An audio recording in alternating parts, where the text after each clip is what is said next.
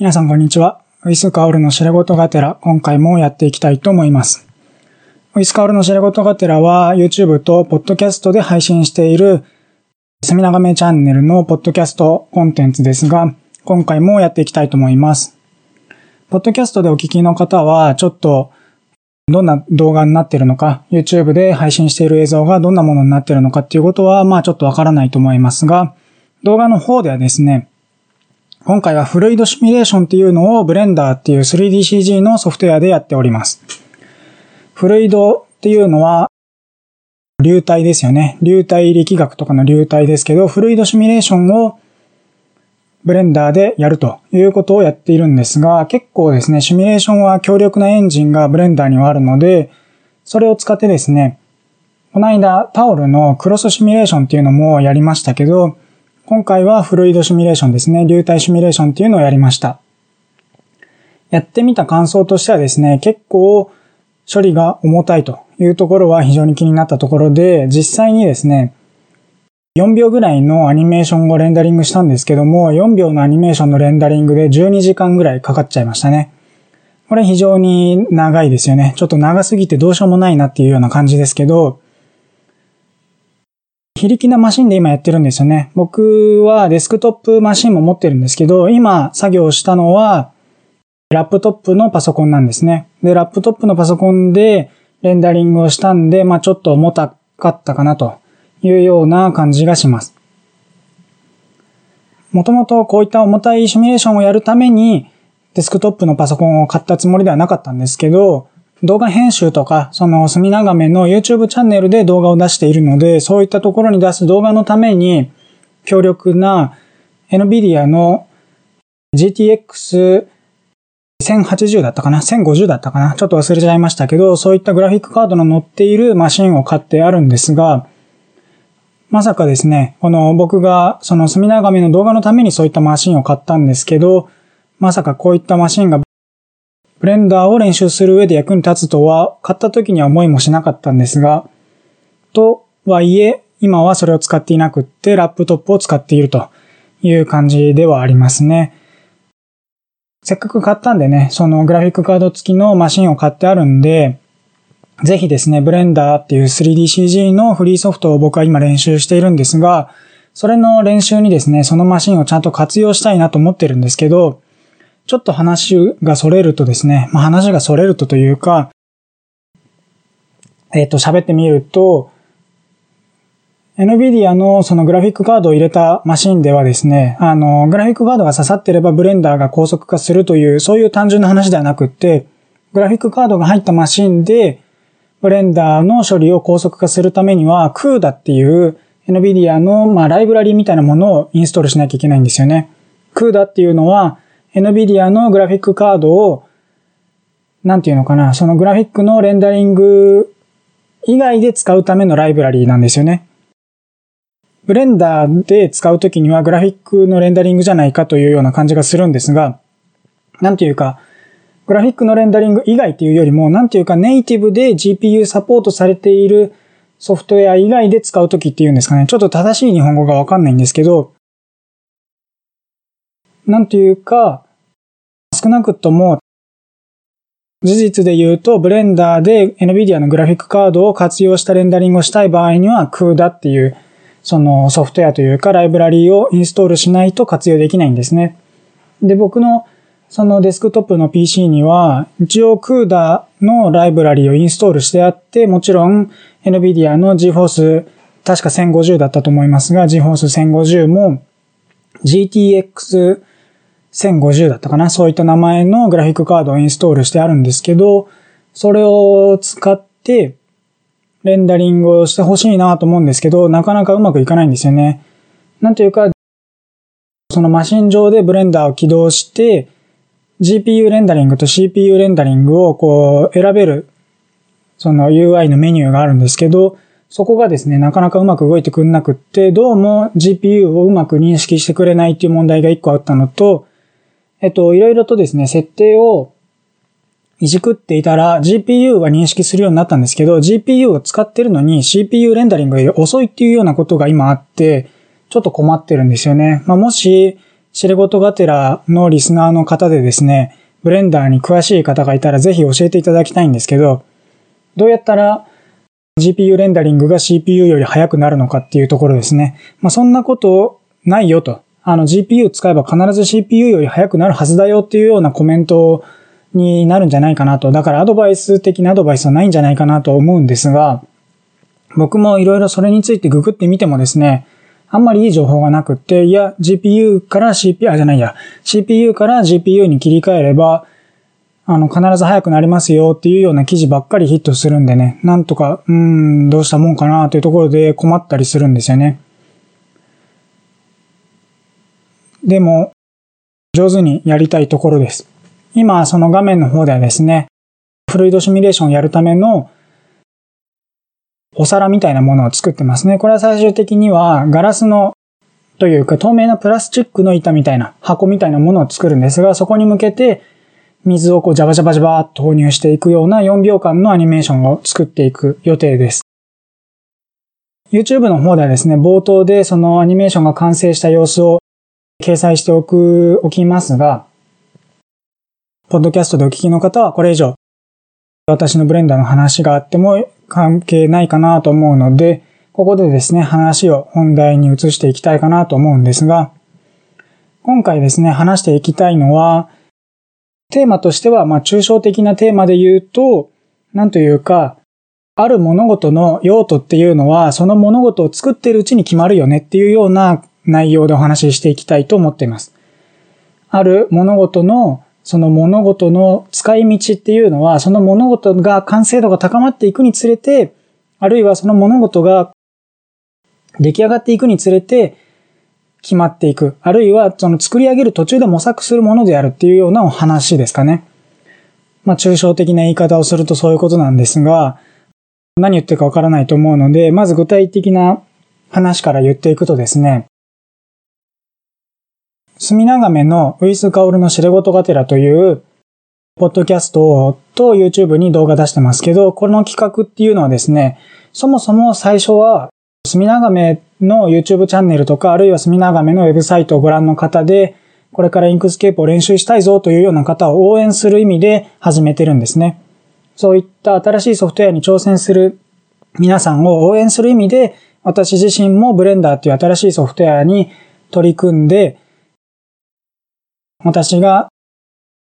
七転八倒、試行錯誤している様子をですね、皆さんにもご覧いただいて、ソフトウェアを身につけるのって難しいなっていうところで、まあ共感していただきながら、その励みにしてもらえたらいいなと思って、こういったものを掲載して公開しているんですね。もともとはこの知れ事がてらという企画は動画として始まったので、ポッドキャストでお聞きの方はちょっとピンとこないかもしれませんが、まあそういう経緯で始まったんですね。まあただ、大体知れ事がてらのその動画バージョンの方では、まあ、40分から50分長くて1時間ぐらいのつもりで、つもりではないんですが、まあ大体それぐらいの長さで作ってあって、でも僕がですね、ブレンダーをただ黙々といじくっているだけの動画だと、その、コンテンツとしての価値があんまり高くないので、ただ、その、僕がブレンダーを練習しているところをご覧いただくんだと、まあ皆さんにとって励みにしてもらう材料としてもですね、なんともこう、弱いものになってしまうので、せっかくなので、僕がそのブレンダーに挑戦した時につまずいたポイントについて解説したりとか、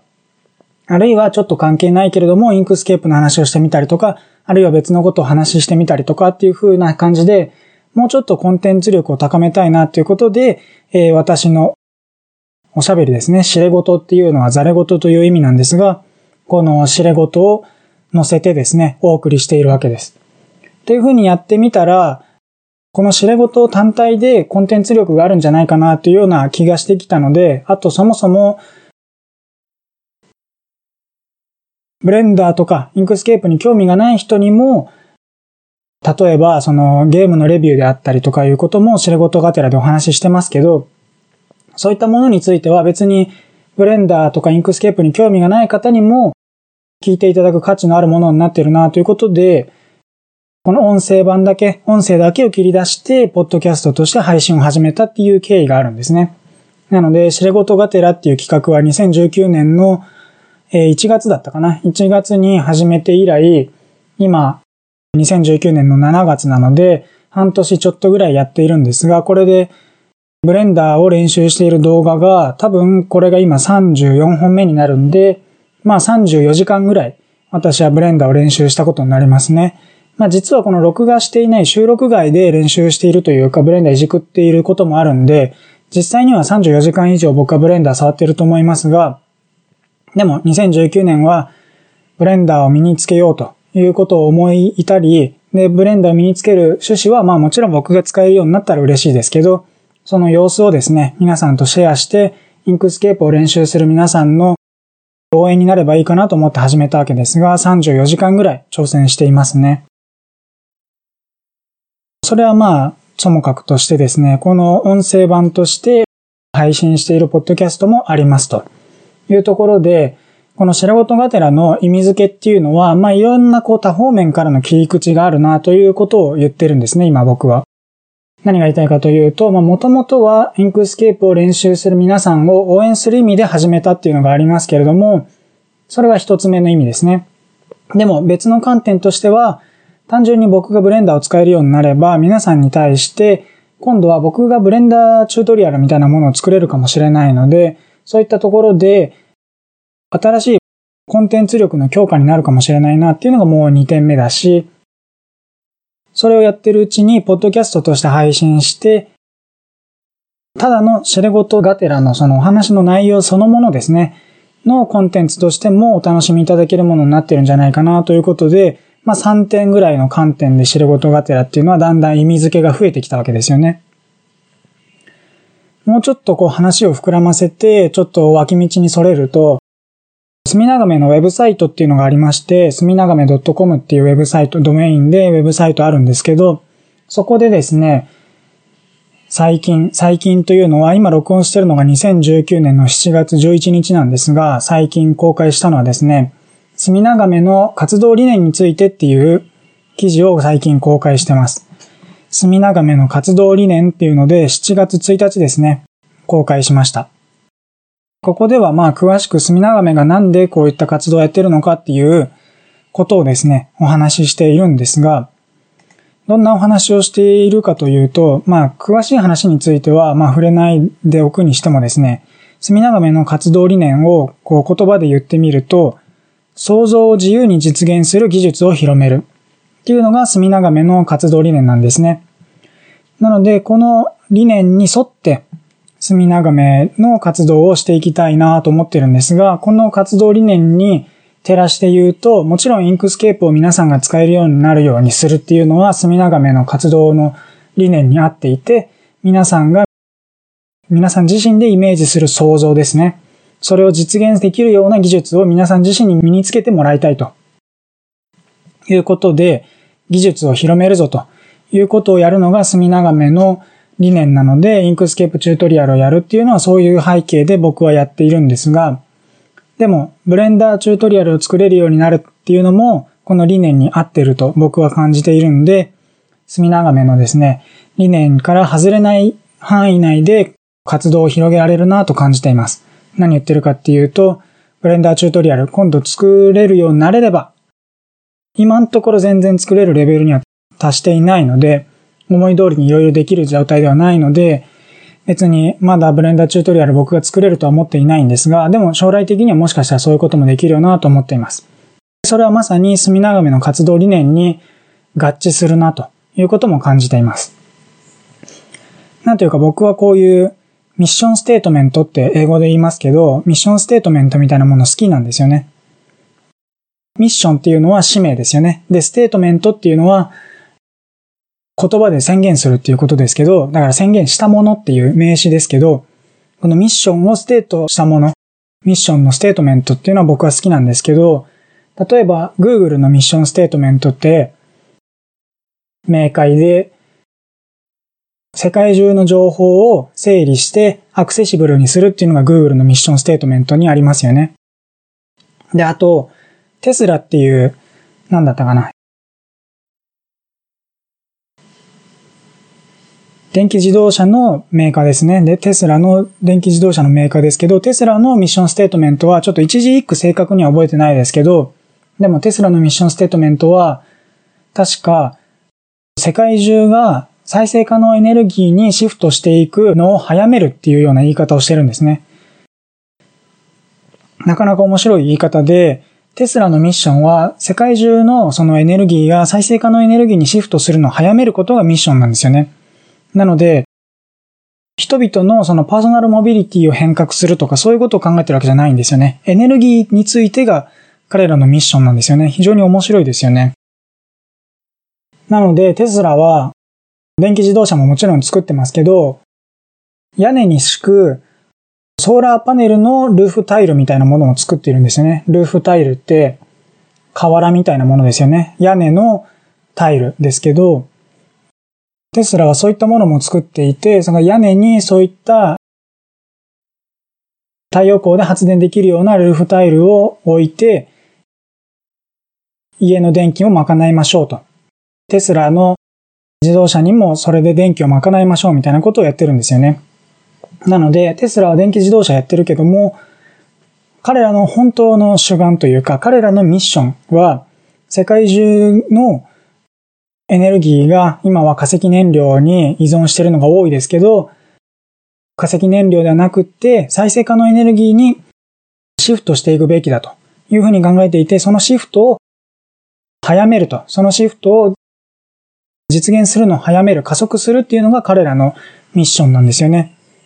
非常に面白いミッションですよね。なんていうか、その、イーロン・マスクっていうのが、そのテスラの CEO ですけど、化石燃料っていうのは時期になくなるのは分かってますよね、と。化石燃料がなくなったら、もう再生可能エネルギーに行くしかないんですと。だからこれはもう確定路線なんですよ、ということを言っていて、この確定路線にいかにしてスムーズに移行するかっていうのが非常に重要な問題で、化石燃料を使い果たした瞬間に再生可能エネルギーを十分に全人口のエネルギーをサポートするのに十分な発電効率とか発電量が実現していなければ、その化石燃料がなくなった瞬間にエネルギーの断絶が起きて、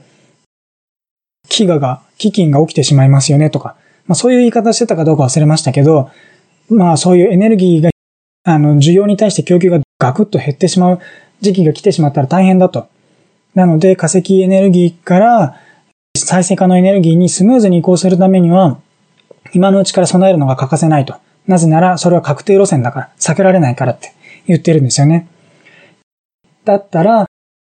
再生可能エネルギーにスムーズに移行するために、我々は電気自動車を売ったり、ソーラールーフタイルを売ったりすることによって、再生可能エネルギーのシェアを今のうちから地道に伸ばしていくんですよ、と。ということを言っていて非常に面白いんですが、まあかなり話が逸れちゃいましたけど、僕そういうミッションステートメントっていうのは好きなんで、なんだったかな、ツイッターのミッションステートメントはすべての人に、なんていうかこう発言の機会を提供するとかなんかそういうミッションだった気がしますけど、あと、面白いミッションは何だったかな。ちょっと今パッと思い浮かばないですね。でも結構 tech company mission statement とかってググるとですね、なかなか面白い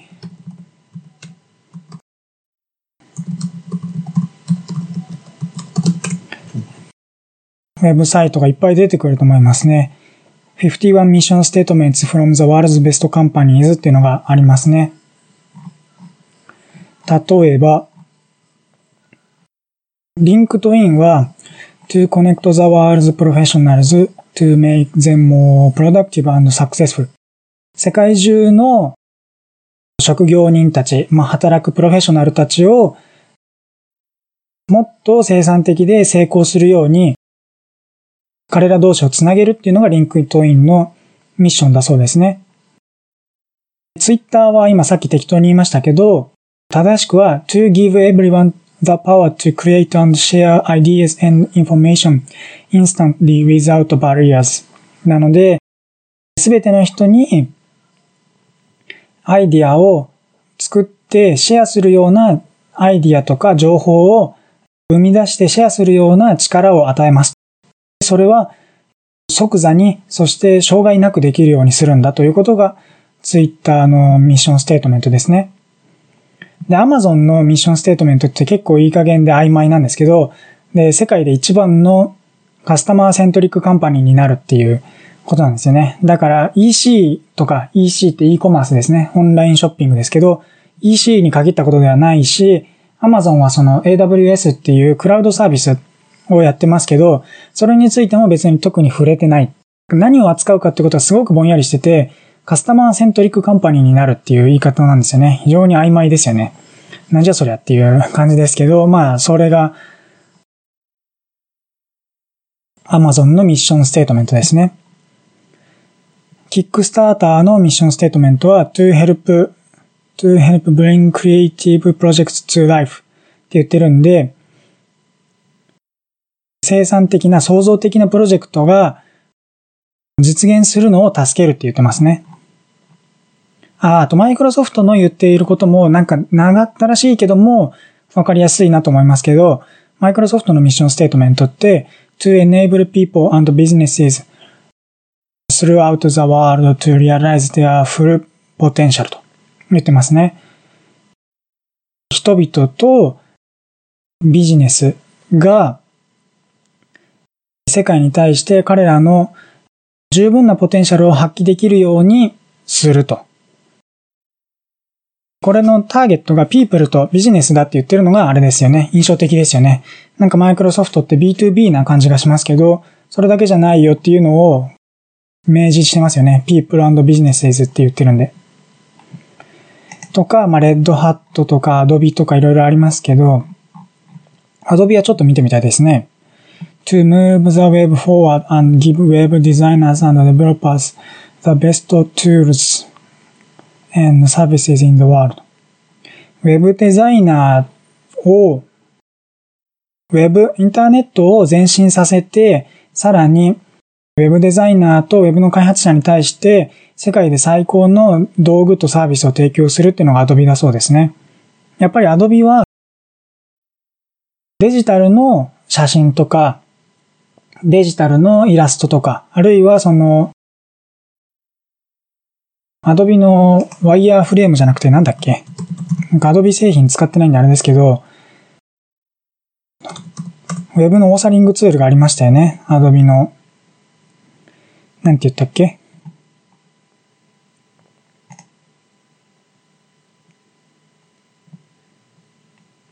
イラストレーターと Inkscape の比較とかもですね、結構面白い記事がいっぱいあって、面白いんですけど、そういったことについてもですね、今後喋っていきたいなと思うんですけど、Adobe のホームページ詮索ツールっていうのがありますが、ちょっといいウェブサイトが見当たらないですね。僕が今言いたいのが何だったかっていう。まあ、Adobe Lightroom とか Photoshop とかそういうのは結構画像のサービスっていう感じですよね。で、あと、あんまりいいのが見当たらないな。イラストレーターじゃないですもんね。プレミアっていうのは動画ですよね。Adobe プレミア。なので、ウェブサイトのオーサリングツールが何だったかちょっと忘れちゃいましたけど、まあともかくそういうのがありますと。いうところで何の話だったかというと、僕がミッションステートメントっていうのが結構好きなんだっていう話から、まあだいぶそれましたけど、ミッションステートメントの話が何であったかというと、ブレンダーの練習がですね、巡り巡って僕自身がブレンダーを練習することが巡り巡って僕がブレンダーのチュートリアルを作れるようになるので、それも一つ僕が知ることがてらをやる理由だなと思っていて、それは隅長めのミッションステートメントから外れてないなという話でした。それでですね、長々喋りましたが、それとはちょっと関係なくですね、言いたいのはですね、隅長めのこの知れ事がてらという企画でいっぱいお話をしているわけですけれども、このコンテンツは結構多くの人にですね、聞いていただけてるんですね。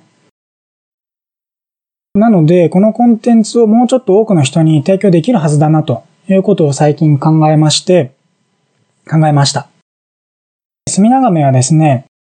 ポッドキャストでお聞きの方は知らないかもしれませんが、まあ、YouTube でご覧の方も知らない人が多いと思いますが、隅長め実践者の会という会員制サービスをやっています。この実践者の会というのはですね、平たく言うと、スポンサープログラムで、この隅長めのプロジェクトを応援してくださる方にご参加いただくような、そういうスポンサープログラムになっているんですが、単純に寄付をするようなものではなくって、まあ、ある種の月額制会員サービスという感じで、サービスの形になってます。なので、単純にお金を払いますよ、寄付しますよっていうサポートしますよってものではなくって、まあ、ある種のお買い物ですね。なので、ただお金払うだけではなくって、隅長めからもちゃんと物を提供できる状態になっています。3つの段階があって、どの段、えー、3つの段階というのはその会員サービスなんですけど、その会員のレベルに3つあって、一番ベーシックなものがクレジット掲載ですね。これはほとんど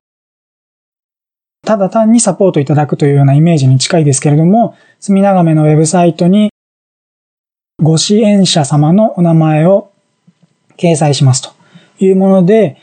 次のレベルになるとですね、チュートリアルで作成した SVG データを配布しています。で、SVG データの配布ってどういうことかというと、まあ、ポッドキャストでお聞きの方はわからないかもしれませんが、墨長めの YouTube チャンネルでは、 Inkscape っていうベクターグラフィックソフトウェアのチュートリアルを載せているわけですね。そのチュートリアルで作った SVG データっていうのはもうたくさんあるわけです。今のところもう130個ぐらいあるんですね。 Inkscape の初心者の方にこそぜひチュートリアルをやってもらいたいわけですけれども、やっぱりチュートリアルをやっていく上で、どうしてもこの操作がわからないとか、なんかうまくいかないけど、どういう設定になってるのか教えてほしいとかっていうことがあると思うんですね。そういった時に、そういった方向けに、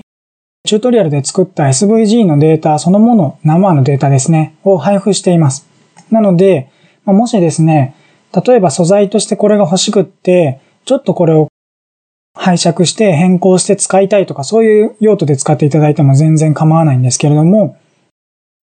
墨長めのチュートリアルで作った SVG データっていうのを配布してですね、皆さんにご利用いただくという形で SVG データの配布もやっています。なので、実践者の会にご加入いただくとですね、SVG データをご利用できる、いただけるという、そんな感じですね。もう一つですね、会員3段階ありまして、3段階目は、タバシケカルタというのを配布しています。配布というかですね、お渡ししてます。タバシケカルタって何かっていうと、墨長めのウェブサイトで、オリジナルのフォントのタバシケフォントっていうのを配布してるんですね。タバシケフォントっていうのは、非常に読みづらい不思議な形をしたひらがな、カタカナフォントなんですけども、それの配布をしているんですが、それを使ったカルタの配布をやっております。このカルタっていうのはですね、PDF データとかそういうものではなくって、ちゃんと物理のカルタですね。物理の紙のカルタを配布してます。URL を小ノートとか概要欄のところに載せておきますが、キャンプファイヤーっていうウェブサイトですね。ウェブサイトっていうかサービスを使って、この実践者の会をやっているんで、ここのウェブサイトにアクセスしていただくと、ああ、タバシケカルタってこんなもんねっていうのが見てわかるかと思います。写真が載ってます。なので、まあ3つの段階がありますよということで、その、隅長めの実践者の会の会員の方に、こうしたリターンというかですね、まあプレミアムをご提供させていただいています。僕の話は長くてですね、あの、いつもこう、回りくどいんですが、結局ですね、言いたいことは何だったかというと、まあ、30分ぐらいかかって、ようやく言いたいことに到達するんですが、墨長めのこの知れ事がてらシリーズですね。で、お話ししている話の内容の全文文字起こしが利用できるようになります。墨長め実践者の会にご加入いただくと、シェルゴトがてらの全文検索が利用していただけるようになりますというのが今回のお話です。この文字起こしはですね、完璧なものではなくって、Google の Google トランスクリプトってありますけど、それを使って文字起こしをしています。Google トランスクリプト使うと句読点が入らないんで、句読点がないのは若干読みづらいなと思って、句読点だけはですね、ちょっと機械的にオラオラと入れてあるので、多少読みやすくはなっていると思いますが、ただ、まあ Google トランスクリプトで作ったものなんで、間違っているところもありますし、まあ多少日本語として不自然なところもあるかと思いますが、ただ、例えばキーワード検索ですね。この、知ることがてらで、尾崎豊の話してるときあったな、なんかその辺の話もう一回聞きたいんだけど、どの話だっけっていうときに、知ることがてらのその全文検索で、尾崎豊ってやってもらえれば、どのエピソードで知ることがてらで尾崎豊について言及していたかわかるようになってます。あるいは、知ることがてらで、なんか、バンダイナムコについて語ってる時あったなと。なんか語ったことない気がしますが、そうだな。例えばなんだろうな。ちょっとわかんないですけど、まあ、なんかについて言及してる時あったなって、あれについてどのエピソードだったっけなって思った時はですね、隅長めの知れ事がてらの全文検索をご利用ください。知れ事がてらの全文検索は実践者の回でご利用いただけるようになりましたというお話なんですね。っていうのがちょっとした告知で、なぜこの話がですね、一番最初に言ったテーマにつながるかというと、なんか面白いなぁと僕自身で思っているのが、最初は Inkscape を練習する皆様の応援する意図で、 Inkscape をこれから練習するぞっていう人を励みになればと思って、隅長めの痴れ言がてらっていうのを始めたわけですけど、これがだんだんこういろいろと紆余曲折してですね、最終的には実践者の会で全文検索できるようにしますとかですね、そういうのっていろいろやってるとこういう風に繋がってくるものだなっていうので、なんというか、最初はそんなこと想定していなかったので、最初は YouTube に載せて、 Inkscape を練習する皆さんを応援する意味でですね、シェルゴトがてらっていうのを始めたんですけど、その最初はまさかポッドキャストにしようとは思っていなかったし、実践者の会でプレミアムとして全文検索を提供しようとも最初は計画していなかったので、なんというか、始めてみるといろんなところに波及するな、面白いな、ということを感じています。っていうのが、まあ最初に言ったテーマのところですね。なんというか、とある何かのもの、何かを作っていったときに、その作っていったものの使い道っていうのは作ってる途中でだんだん決まってくるよねっていうようなことを感じています。もちろん最初からこれはこの目的で作るんだっていうふうに決まっているものもありますし、別にもちろん痴れ言がてらは決まって作り始めたんですよね。それは何かといえば、隅長めの YouTube チャンネルで Inkscape を練習する方を応援したいという目的でもちろん始まってはいるんですけども、それがだんだんと可能性の幅を広げていってるっていうのが面白いなというところで、その実例をですね、もうちょっと話をしていきたいなと思ってるんですね。一つ面白いなと思っていて、これはぜひ話したいと思っている例が、Chromebook ですね。Chromebook って皆さんご存知ですかね ?Google Chrome ってウェブブラウザがありますよね。Google Chrome のことはまあ皆さん知ってると思いますけど、Google Chrome って、えー、ウェブブラウザですけど、Google Chrome に基づいた OS、オペレーティングシステムっていうのを Google は作ってるんですよね。で、日本だとあんまり人気ないですけど、アメリカだと結構なシェアを占めていて、新しく販売されるラップトップコンピューターのうちの何割だったかちょっと忘れましたけど、結構な割合が Chromebook OS、Chrome OS って言うんですけど、Chrome OS のラップトップだったりするんですよね。それがですね、なかなか面白い変遷を辿ってきていてですね、面白いんですね。簡単に結論を言うと、Chrome OS とか Chromebook っていうのは、Chromebook っていうのは Chrome OS を搭載したラップトップっていうかノートブックなわけですけど、その ChromeOS っていうのは、技術的に可能だから作り始めたっていうのが本当の経緯、生まれた経緯ではありますけど、でも、生まれた経緯とは関係なく、なんとなく技術的に可能だから作ってみたけど、これをどうマネタイズするか、どうビジネスにするかっていうのは Google としても見えてなかったわけですよね。できるから作っちゃいましたっていうものだったんですけど、でも、作っていくうちになんとなくこの方プロダクトの進むべき道っていうのが Google 的にも見えてきたみたいで、どのようにしてうまくいったかというと、教育向けに非常に使えるっていうことが分かってきて、今ではアメリカの小学校や中学校で Chromebook っていうのは非常にこう活用されているらしいんですね。なので、最初はもちろん教育向けに ChromeOS 作ろうと思ったわけではないんですけど、事実としてはそうではないんだけど、でも、最終的にはそこに着地することができたっていうところで非常に面白いなと感じてるんですよね。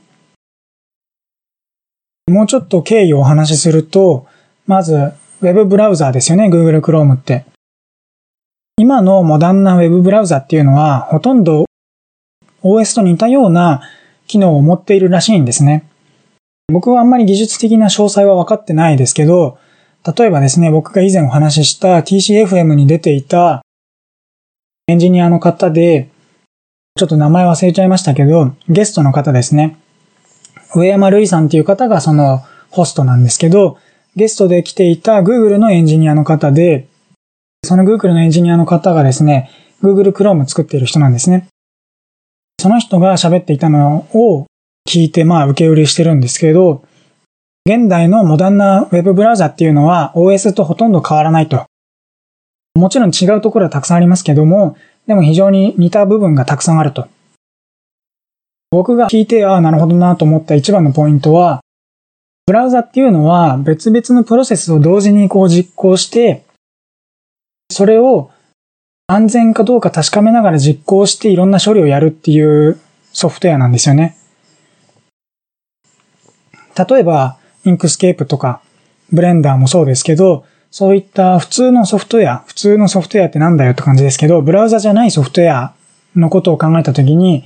ブラウザじゃないソフトウェアに次から次にあのスクリプトなりプログラムがロードされていろんなものを次々と実行することってまあないですよね。そのソフトウェアだったらそのソフトウェアのあらかじめ作られたプログラムで動作するわけじゃないですか。後からスクリプトなりプログラムをアドオンで入れるっていうことはもちろんエクステンションとして仕組みとしては用意されてはいますけど、でもそればっかりやるっていうことを想定して作ってるわけじゃないですよね。一方で、ブラウザっていうのは全然そんなことなくって、次から次にスクリプトを読み込んで実行することを想定して作られてるんですよね。っていうのも、大昔のインターネットは HTML と CSS っていうそういう静的なマークアップされたテキストファイルを読み込んで表示するっていうだけのソフトウェアだったわけですけど、インターネット越しに取ってきて表示するっていうだけのソフトウェアだったわけですけど、今となっては全然それだけじゃないわけですよね。今は JavaScript を読んできたりとか、いろんなことをやってるわけですよね。あるいは、ローカルでプラグインをインストールするってこともありますけど、まあ、ともかくほとんどの場合、スクリプトが動きまくってるわけですよね。Google 検索するんだってスクリプトだし、Twitter を見るんだってスクリプトだし、Facebook 見たってスクリプトだし、どんなウェブサイト見ても JavaScript が一切動いてないってことは多分ほとんどなくって、多くの場合、すべてのウェブサイトは動的に生成されるわけですよね。そのページのほとんどすべてのコンテンツが動的かと言われればそうじゃないですけど、けど、Twitter なんかはほとんど JavaScript だし、Google のトップページなんか見たことありますかね ?google.com っていうページありますけど、確か非常にシンプルな JavaScript じゃない、非常にシンプルな HTML と JavaScript がポンって置いてあるだけだったら気がします。記憶によれば。どうだったかな？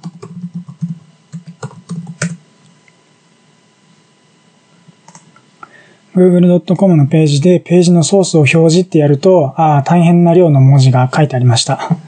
間違えましたね。今僕の言ったことは嘘でしたが、でも、HTML の部分はほとんどなくって、ほとんどがスクリプト、JavaScript になってるんじゃないかなという気がするんですが、わかりませんね。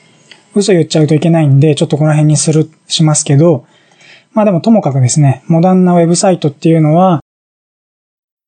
遠くのサーバーから HTML と CSS っていう静的な動かないファイルを落としてきて表示するっていうわけじゃなくって、今の Web ブラウザっていうのはスクリプトをロードしてきて実行する環境になってるわけですよね。それが、あの、複数のタブとかを開いたりするんで、それぞれに相互に影響したりしないようにしなきゃいけないし、だからそれぞれがサンドボックスって言って、砂場ですけど、その中で、タブの中で完結して閉じていなきゃいけないし、セキュリティが重要なので、隣のタブから隣のタブにこう、勝手に通信されないようにしなきゃいけないとかいろいろあるわけですけど、そういうことが非常に OS に近いらしいんですよね。その OS も OS として、OS もプログラムだから OS としてプログラムは書かれてるわけですけど、でも OS として書かれたプログラムでは完結しなくって、OS の上でいろんなプログラムをロードして、 Inkscape だったり、 Audacity だったり、いろんなプログラムをロードして、プログラムを実行する環境じゃないですか。そういう意味で言うと、ウェブブラウザっていうのもほとんど OS に近いらしいんですよね、技術的には。あんまり詳細は僕分かってないですけど、技術的にはブラウザっていうのは OS に非常に近くなってるらしいんですよね。そうやって思うと、その Web ブラウザを開発した技術でそのまま OS を作りたいっていう発想はそんなに不自然な発想じゃないらしくって、で、だから Google Chrome は ChromeOS っていう OS を作ったわけですよ。技術的に近いからっていう理由ですね。それが教育に使えるからという理由で作ったわけではないというのはポイントですけど、他にも例えば Firefox の FireOS だったかな ?FirefoxOS だったかなちょっと名前忘れちゃいましたけど、昔に Firefox がスマホ作っててましたよね。それが KDDI からリリースされましたけど、全然売れなくって、すぐモジラは FirefoxOS をやめちゃったっていうような歴史がありますけど、でも Firefox もブラウザ屋さんで、ブラウザ屋さんではないですけどね、ブラウザとメーラーソフトとかいろいろやってますけど、まあでも、ブラウザを作っているモジラがというか、Firefox がモバイル OS になったっていうのもまあ一つの例ですよね。なんというか、ブラウザが OS に近いっていう一つの例だと思います。言いたいこと何だったかというと、まあそんな感じでですね、ブラウザと OS っていうのは近いので、Google は Chrome を作っているうちに ChromeOS っていうのを作りたくなったわけですよ。でも、技術的に近いから作りたくなっちゃって作っちゃいましたってことで作ったわけですけど、ただそれだけでは不十分ですよね。Google はボランティアではないので営利企業なので、作った ChromeOS を何とかして売らなきゃいけないわけですよ。どのようにして売るかっていうところで非常に Google は困ったわけですけど、どこに使い道があるのかなってことで困ったんですよね。なんか最初はというか、まあ、いろんな試行錯誤があったと思うんですけど、一つには、これはビジネス向けに非常に軽くて軽量なラップトップとして売ろうという動きも最初はあったんですよね。それをすることによってビジネスマンは重たいラップトップを持つ必要がないですよ。ChromeOS っていうのは軽量でメモリ使用量が少ないとかそういうことがセールスポイントだったので、そういう軽量で、軽量でっていうのはそのメモリ使用量が少ないという意味ではなくって、ハードウェアとしてキログラムが小さいっていう意味ですね。非常に軽くってコンパクトな使いやすい OS でセキュアなラップトップとして使えますよってことでビジネス向けに訴求してみたりもしたけど、あんまりうまくいかなくって、どういったところにこのユースケースがあるのかなってことは Google は非常にこういろいろ試行錯誤したと思うんですよね。最終的にガチッとハマったのが教育向けだったんですよね。重要なことはというか、やっぱり教育向けに ChromeOS がハマったのは、やっぱりいろんな要素があったからで、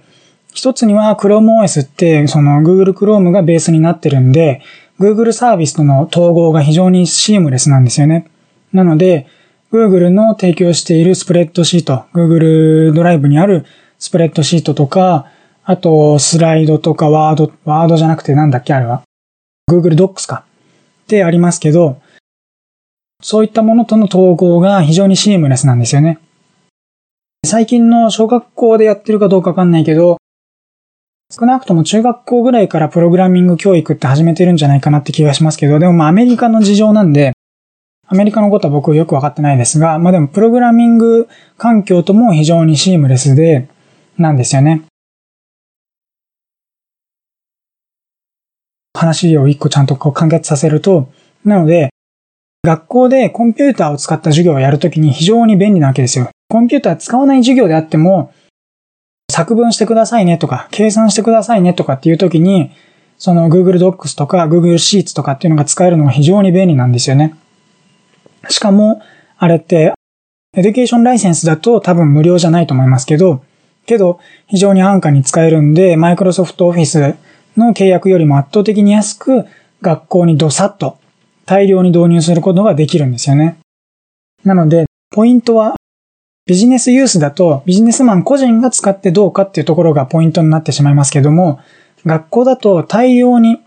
安く大量に導入する必要がありますよね。生徒向けに大量に。なので、その安く大量に、しかもそういったオフィススイートとの統合がよくできているってところが学校に最適だったんだと思いますね。子供たちってやっぱりパソコンを必ずしも丁寧に扱うとは限らなくって、落っこどしたりとか、あるいは乱暴に扱ったりとかして、壊しちゃったりもするわけですよね。そういった時に、やっぱり既存の高級な、例えば MacBook みたいな、1個で十何万もするようなパソコン。確か、Chromebook っていうのは1個1万円とか、高くて300ドルとかそういうやつだったと思いますが、ちょっと適当に言わないでググりますか？?Chromebook はいくらかというと、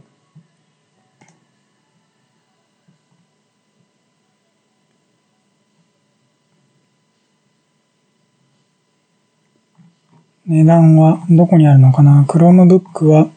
うーんと、Find Yours ってとこに行けばいいかな？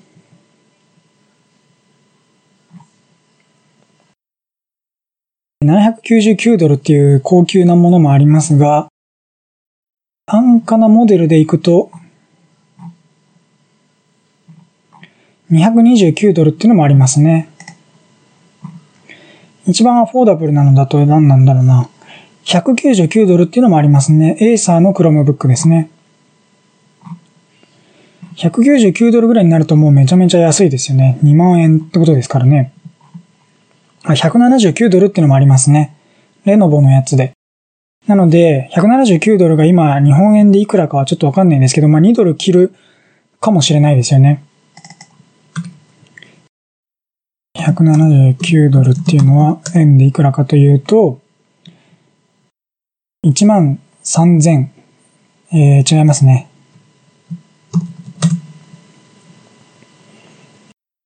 1万9357円らしいので、やっぱり2万円切りますね、日本円でも。まあ日本で買ったら本当にいくらかっていうのはわかりませんが、でもまあこんな感じで安く買えますね。なので、何の話かというと、そういった子供たちに対してノートブック、ラップトップを提供するよっていう時に、高級なですね、10万円とか20万円とかする MacBook を渡してると大変にコストがかさむわけですよね。っていうふうに考えた時に、Chromebook みたいな安価なラップトップを提供するっていうのは学校に導入するのにも非常にうってつけだったっていうのがありますよね。さらにそのプログラミング教育とも相性がいいし、オフィススイートとの連携もいいし、安くて大量に導入しやすいしっていうのがあって、あともう一ついいのが、Google はその、なんだろうな、Google、なんていう名前だったかな、そういう、例えば、隅長めのウェブサイトもそうなんですけど、あの、自分の Google の、なんていうかこう、アカウントを取って、その、コアカウントみたいなのを作るんですね。コアカウントっていうのは、親アカウント、コアアカウントっていう感じで、コアアカウントを作れるんですよね。あの、会社で Google アカウントを使うときに、そういうのが使えるんですね。隅長めもそういうのを作ってますけど、親アカウントの下で、Google アカウントのグループみたいなもの、ちょっと正しい名前がわかんないんですけど、Google ビジネスっていう名前だったかな。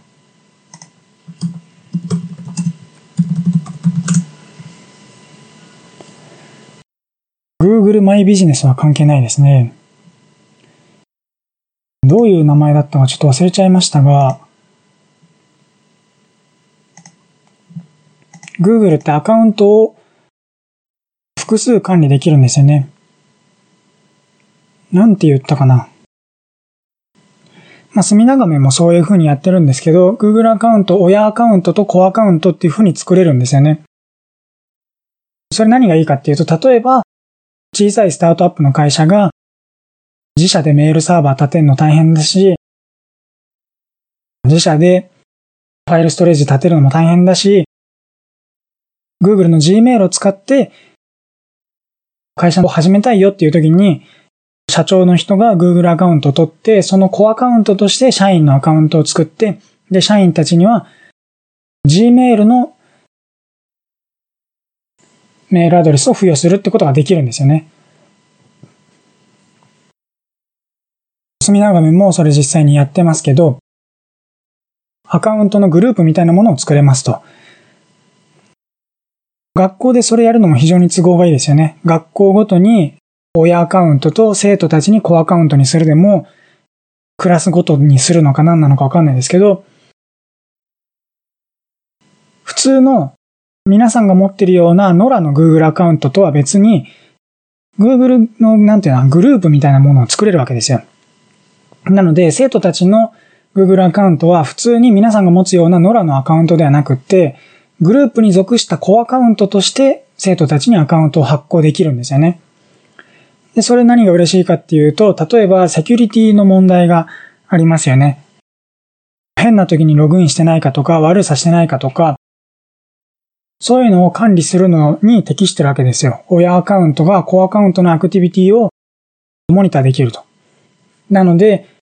変なことをしてないかっていう生徒が悪さしてないかわかるし、あるいは生徒が悪さとかっていうネガティブなポイントじゃなだけじゃなくても、宿題やってるかどうかとかも見えるわけですよね。あるいは、その、プライベートチャットとかももしかしたら生徒と教師の間でできるのかもしれないんですけど、わかんないですが、まあそういう感じで、Google アカウントのそういうグループ機能がちょっと正しい名前で呼びたいですね。なんていう機能で言うのかちょっとわかんないんですけど、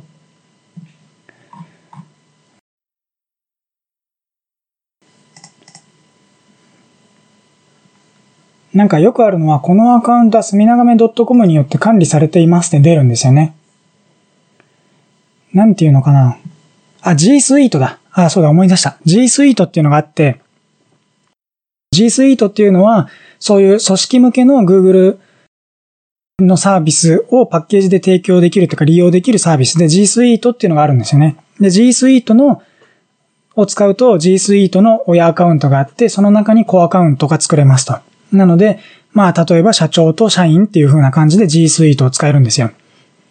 G Suite でした。思い出した。すっきりしましたね。で、G Suite っていう仕組みがまさに学校の先生と生徒っていう役割でも非常にうまくいきますよね。なのでそういった点でも Chromebook が学校に適していたっていうのがあるわけですけど、そういう感じでですね、Chromebook、ChromeOS がアメリカの小学校に受け入れられていったっていう経緯があるんですね。こうやって考えてみると、歴史をこうやって逆から見てみると、ChromeOS とか Chromebook が教育に非常に適しているっていうのは、当たり前じゃんみたいな。だってこういう特徴とこういう特徴とこういう特徴があるからねっていう風にして、当たり前じゃんっていう風に見えちゃうんですけど、でも実際の ChromeOS の発症とか起こりっていうのはこれとは関係ないわけですよね。実際は Web ブラウザのテクノロジーが OS のテクノロジーと類似しているっていうところから始まってるわけですよ。ChromeOS は教育向けの OS を作りたいと思って、Google のエンジニアが作ったわけじゃなくって、ブラウザのテクノロジー、Web ブラウザのテクノロジーって OS に近いから OS みたいなものを作れるよねっていうことで始まってるのが ChromeOS なわけですよね。それが、まさか教育向けに使えるとは最初から想定してなかったわけですよ。なので、これが非常に面白いなというポイントで、なんというか、作ってみたものが最終的に着地するところっていうのが、必ずしもスタートとゴールが同じじゃない。必ずしも想定していたゴールではないところに着地できる。しかもその着地は、後から見れば当然に見えてしまうような、非常に華麗な着地ができてしまうことってあるわけですよね。そういう事例として、なんか非常に面白いなって僕は思ったんですよね。Google Chrome が Web ブラウザのテクノロジーが OS に近いということから ChromeOS が生まれたんだけど、まさかその ChromeOS が教育にぴったりだとは Google の人も最初は分かっていなかったと思うんですよね。けど、なんか最近 Jupyter Notebook ってご存知ですかねそういう Python のプログラミングを Web ブラウザで実行しちゃうような面白いツールがあって、それは Google もホストしてるし、確か Microsoft も Jupyter Notebook のサービスをホストしてたような気がしますけど、なんかそういうのもあって、そういうのはプログラミング教育にうってつけだし、で、スプレッドシートの使い方とか、スライドの作り方とか、あるいはワードの使い方とかって、当然、学校で習って、そのうち仕事で使えるわけですよね。仕事で使わなかったとしたって、そういった計算とか文書作成の教育っていうのはもう当然必要なわけで、僕が学校で文書作成とか、そのだからマイクロソフトのワードを使ってを習ったかっていうとあんま習ったような記憶はないですけど、だから情報の教育ってまだ発達段階ではありますけど、でもアメリカっていうのは結構そういうのが意欲的にいろんな挑戦が行われてますよね。日本は割と教育に関しては保守的で全く変わらないような感じもあったりしますけど、でもまあ、なんだろうな。そういうのをラジカルに変えていくことがいい場合と悪い場合とあるのでね、成功することと失敗することもあるので、そこはまあ、良し悪しだなとは思いますけど、けどまあ、アメリカではそういうふうに、積極的にあの教育の制度を変えていってるところもあると。必ずしも全てが積極的に変えてるわけではないと思いますけどね。けど、アメリカで販売されるラップトップコンピューターのうちの、まあ何割だったか忘れましたけど、検索しますかね。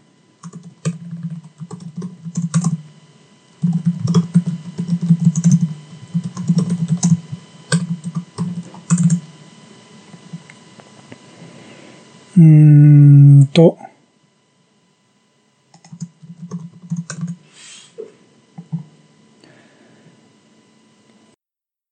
ChromeOS が 58%? それは本当か ?58% ちょっと高すぎるような気もしますけど。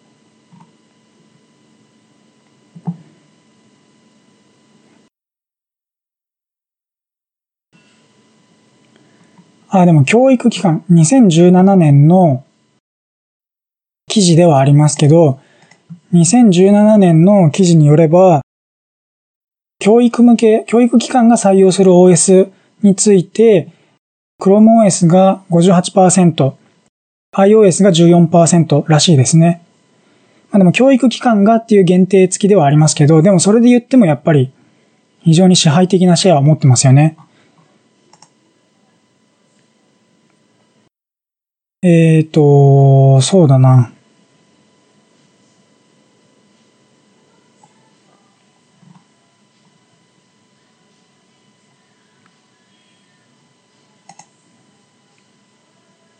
ちょっと正しい数字は今んとこ見つかりませんが、けどアメリカの新しく販売されるラップトップのうちのそれなりの割合が ChromeOS なんですよね。ChromeOS ってレノボとかエイサーとか、そういうところが作ってますよね。というお話でした。なので、やっぱりそういう風にして、技術者がね、なんか作れるから作っちゃいましたっていう風にして作ってしまった ChromeOS ではありますけども、でも、もちろん Google も、なんていうか1秒考えて、あ、この ChromeOS は教育向けだねってすぐ分かったわけじゃなくて、いろんな試行錯誤の末に、ちゃんと刺さったのが教育業界だったっていうようなことだとは思いますけど、でもまあ実際にそういう風にして、技術者が作ってしまった面白いソフトウェアのいい売り先をちゃんと、なんていうか見出してそこでビジネスをやってるっていうのは非常に面白いですよね。なので、まあ、そこからですね、非常に話をこうダイナミックにジャンプして勝手にこうアナロジーで考えると、やっぱりこのシェレゴットガテラも、うんと、最初はですね、もともとこのトランスクリプトを全文検索をしていただくためにやっているわけではなくって、最初はこれは知れ事なので、そんなにこう気にしてもらうつもりではなくてですね、まあなんというか気楽に聞いてもらうコンテンツとして作ってはいましたけど、でもまあ僕としてもですね、面白い話ができてきてるなと思うし、あと何よりも、視聴者の方がですね、視聴者というか、まあ見てない、ポッドキャストの場合は見てないわけですが、そのオーディエンスもたくさんついてくれているので、これはコンテンツとしていいなということで、全文検索に対応したというようなところなんでね、まあ気になる方は隅長め実践者の回、チェックしてみてください。というわけですね。そんな感じで、最初は想定していなかったものであっても、うんと違うな。なんか作ってしまったもので、何に使えるかわかんないものだったけども、最初は想定していなかったような思わぬところに使い道があるっていうことは、結構、往々にしてあり得るんじゃないかなと思いますね。それに関連する話で Chromebook ともう一つの例として挙げたいなと思っているのが、これはかなり小さな話になりますが、ツイッター上にですね、レンタル何もしない人っていうのがいるんですね。えー、ググりましょうか。レンタル何もしない人。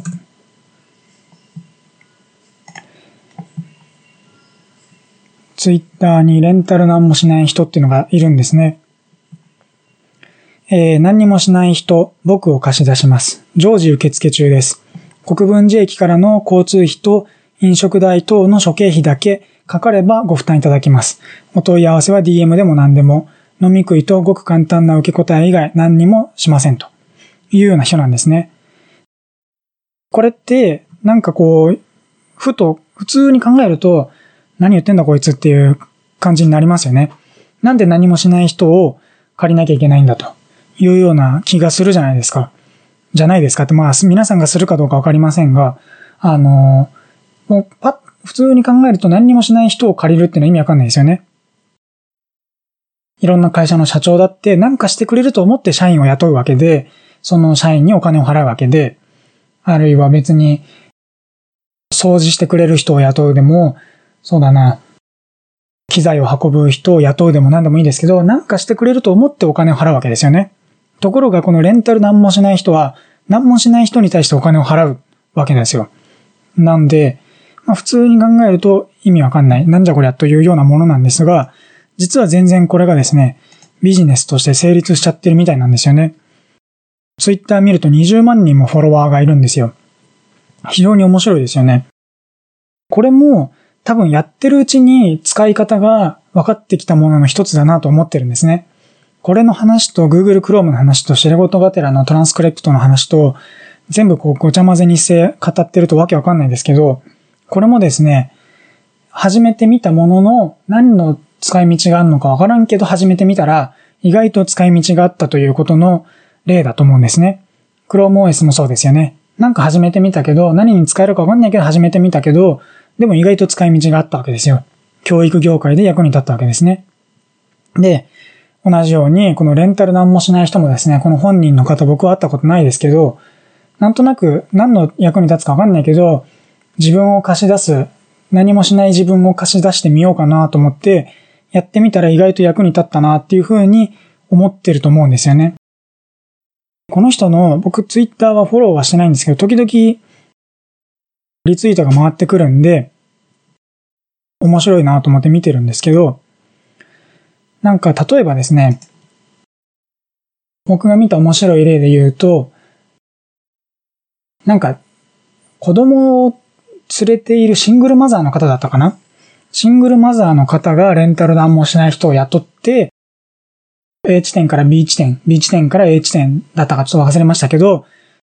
何らかの外出の時に付き添ってもらうっていう風にして使ってもらったらしいんですね。レンタル何もしない人は男なん、男性の方なんですけど、えっ、ー、と、それは何のためだったかというと、日本っていうのはなかなかこう、日本はって言っちゃうと話がでかいですね。日本に限らないとは思いますが、こう、器の小さい人っていうのはいてですね、電車の中で赤ちゃんが泣いてると、なんか勝手にイライラして、そのお母さんに対して怒鳴り散らす困った人とかですね、あるいはなんかベビーカーなんか広げてんじゃねえこの野郎って怒っちゃったりする困った人っているわけですよ。なので、まあ誰だって子供時代があったにもかかわらずですね、子供に不寛容な人間っていうのは時々いるんですよね。だから、しかもその子供を連れている、小さな子供を連れてるのは大体お母さんだったりして、だからお母さんっていうのは、社会的に攻撃されやすい場合があるわけですよね、悲しいことに。非常に僕は良くないと思いますけど、だから、なんとかこう人に迷惑をかけないようにとか、なんとかこう、波風立てないようにってこう、なんだろうな、そわそわしながらというか、おどおどしながら、恐れながら、怖がりながらっていうんですかね。ちょっといいいい日本語がわかりませんけど、まあそんな風にして、公共交通機関を利用したりする場面もあるわけですよね、悲しいことに。そのレンタル何もしない人を借りた、そのお母さんだったか、方はですね、公共交通機関を移動する際にレンタル何もしない人を借りたんですけど、それによってですね、周りの人の見る目が変わったっていうふうに言うんですよね。なんでかっていうと、レンタル何もしない人の、この方は男性で結構長身な人らしいんですけど、長身でその大きい男がですね、一緒についてると、そういうお母さんは攻撃されづらくなったりすることがあるみたいなんですよね。ありそうな話ですよね。そういう子供連れのお母さんに攻撃するような卑怯な人間っていうのは、卑怯なんでね。男がいなかったら攻撃するけど男がいたら攻撃しないみたいなことを考えたりするわけですよ、きっと。だからレンタル何もしない人っていう、実際には何にもしてないんだけどっていう人がお母さんのそばにいるだけで、そのお母さんが攻撃されないようになったりするわけですよね。変に舌打ちされたりとか、あるいはこう、なんだろうな、変な嫌がらせ、ベビーカーを蹴られるとか、わかんないですけど、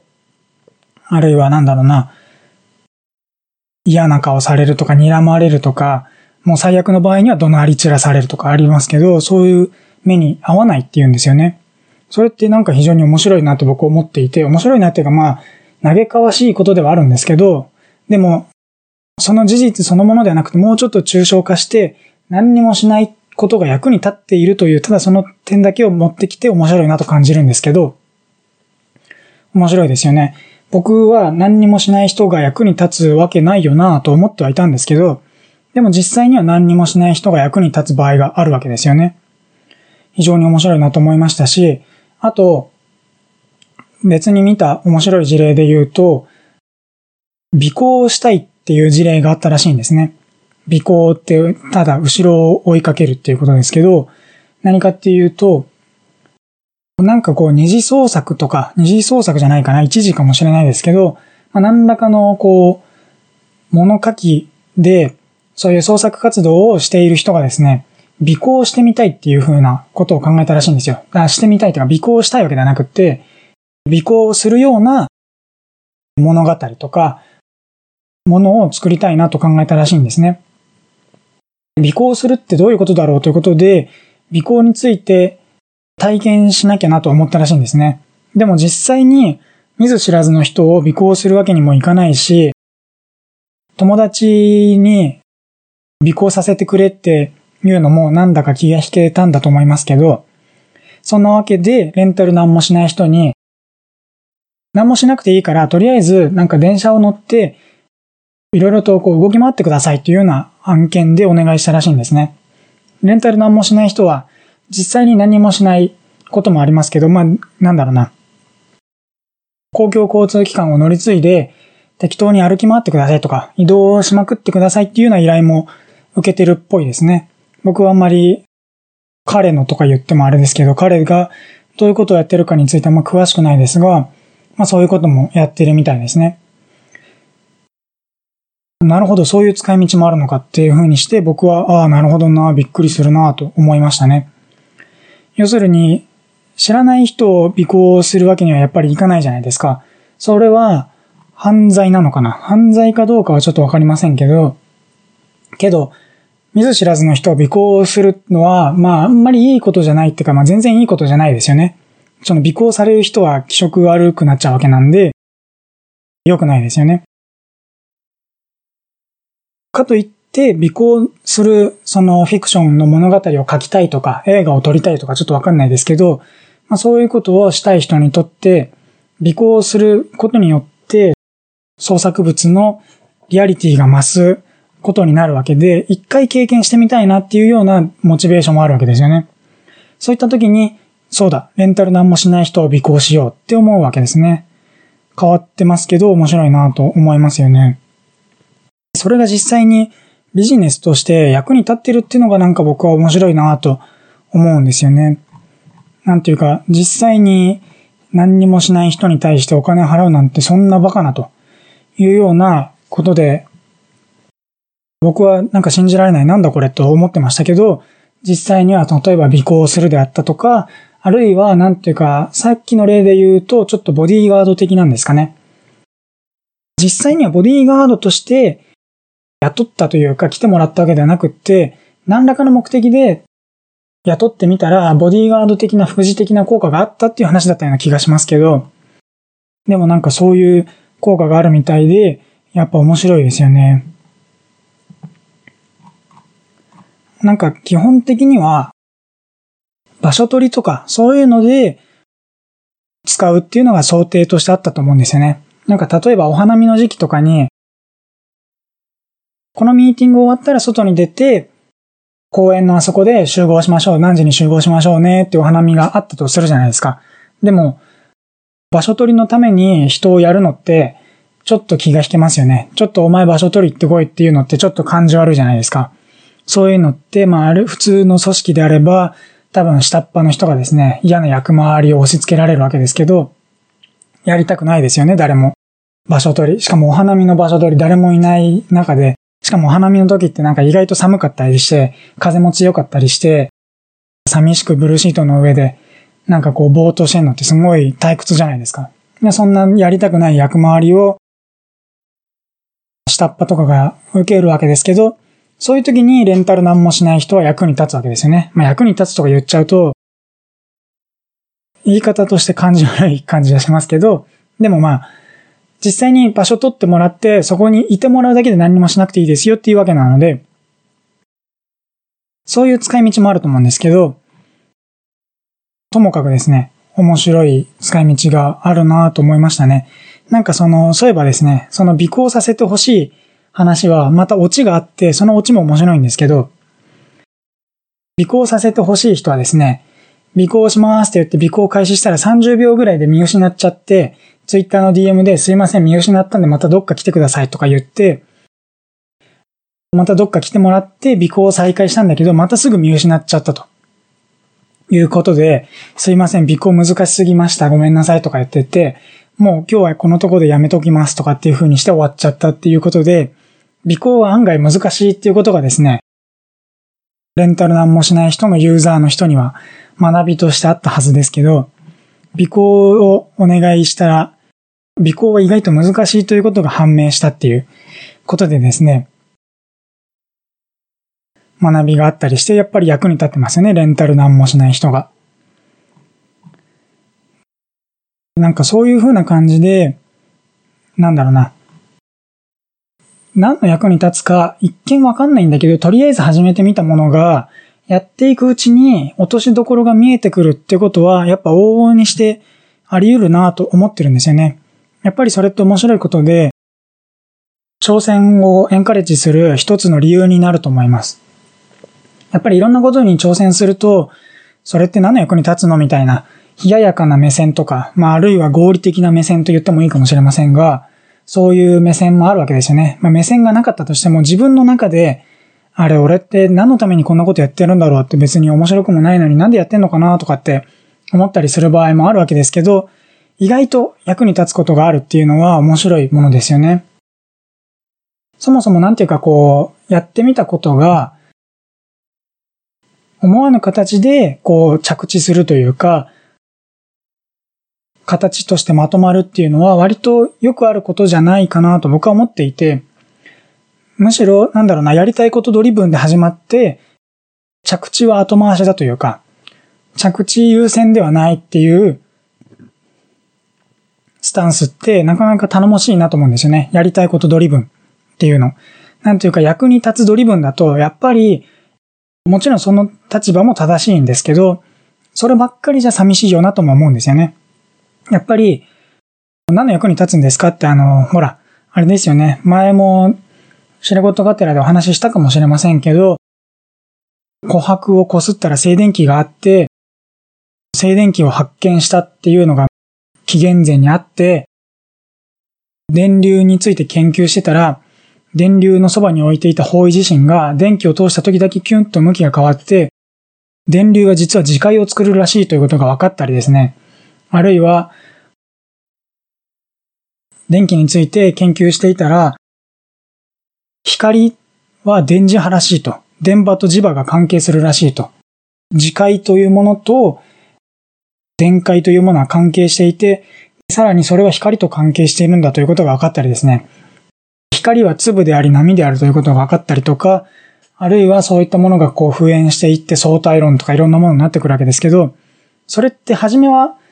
面白いから研究してたわけですよね、きっと。なんか役に立とうと思って研究したわけじゃないと思うんですけど、結果役に立っちゃってるんですよね。電気とか電磁波の研究が何らかの役に立つとは思ってなかったけれども、結局役に立ったと。何だったかな？ちょっと有名な話がありますよね。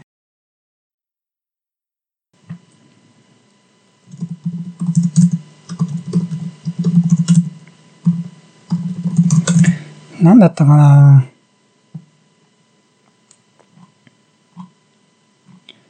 ちょっとあんまり今正しく思い出せないんですけど、アメリカの軍の予算を決めるときに、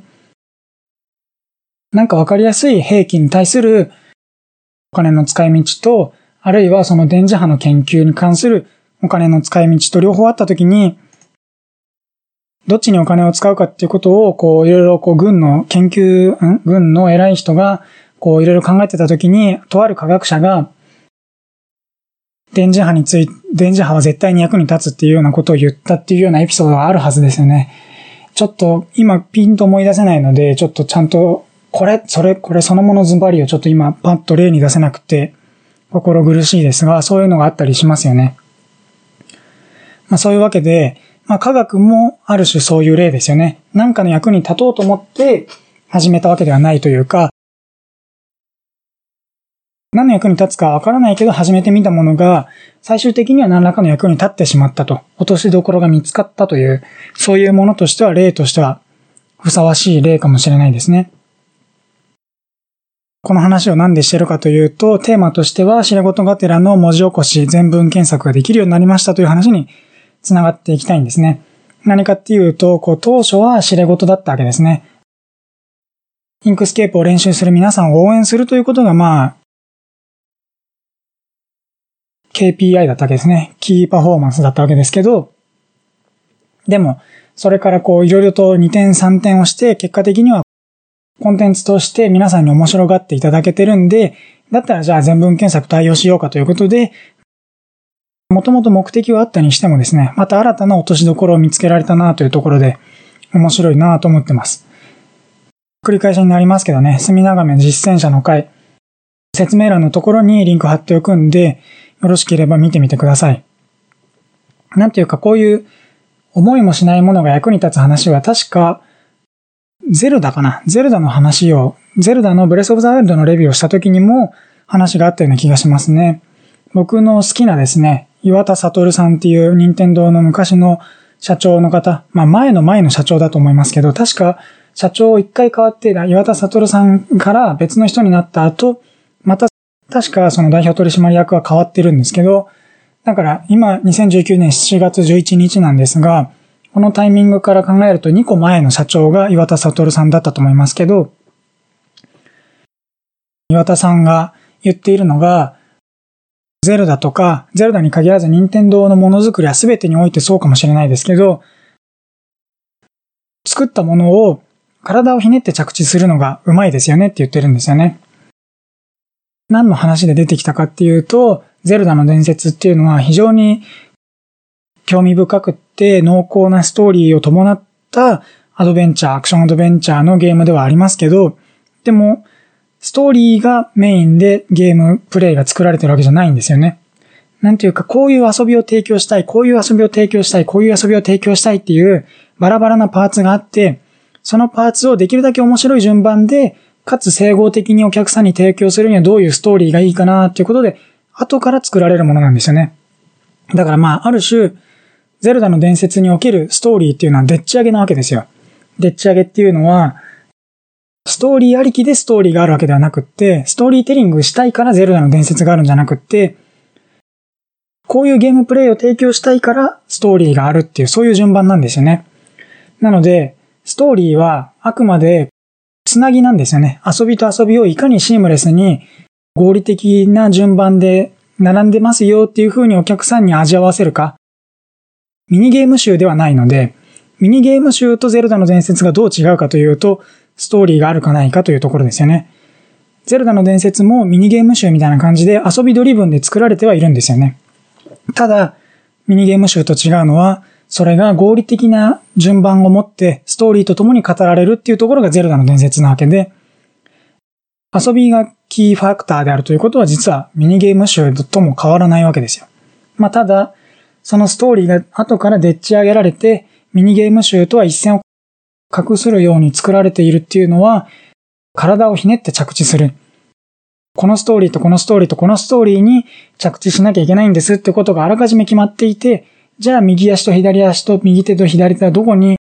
落ちていかなきゃいけないかっていう時にこう体をひねって、俺はバシッと感じで着地する。こことこことここは絶対繋げなきゃいけないよねっていう時に、無理やりこう頑張って繋げるのがストーリーの役割で、それがこう岩田さんの言葉で言うところの体をひねって着地するっていうお話なんですけど、まあ結構 Chromebook も体をひねって着地したし、レンタル何もしない人もやっていくうちにこう用途が見えてきたっていう意味では、体をひねって着地したように見えるし、シェルゴトガテラの全文検索もですね、ある種体をひねって着地したなっていうふうに感じています。まあそんな感じで、今回は長かったですが、今回のシェレゴトガテラはこんな話、体をひねって着地することについてですね、お話をしました。以上で終わりにしようと思います。ご視聴いただきありがとうございました。